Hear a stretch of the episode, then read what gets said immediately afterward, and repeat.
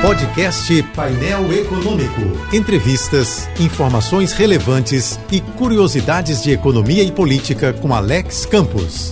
Não vou tratar aqui de defender a obrigatoriedade da vacina e da vacinação, e sim de alertar para o perigo real e imediato da politização desses temas muito caros à saúde pública. De tal modo que no ano que vem, nos próximos, além de Covid, corremos riscos de epidemias de sarampo, rubéola, coqueluche, poliomielite e outras doenças já erradicadas. Essa é a convicção de médicos, biólogos, imunologistas e epidemiologistas, todos preocupados com o debate sobre a vacina e a vacinação. Trata-se de um debate político político e ideológico que, segundo profissionais e especialistas, vai ameaçar vidas, pessoas, seres humanos. Ninguém morre quando alguém insiste que a Terra é plana ou que o homem nunca pisou na Lua. Mas, quando a negação avança contra a vacina e a vacinação, aí o que se tem é a tentativa de erradicar conquistas civilizatórias em vez de erradicar doenças letais. A vacina e a vacinação são assuntos de interesse público, acima do interesse próprio, assuntos já consagrados há mais de de 100 anos, numa época em que a ciência venceu a ignorância e a responsabilidade social venceu a individualidade e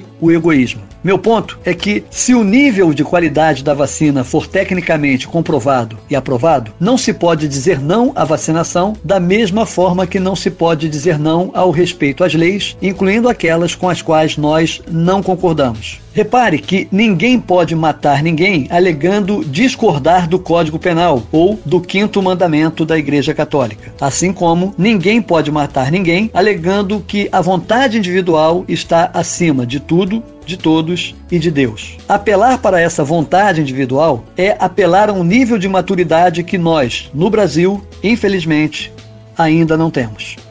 Eu sou Alex Campos.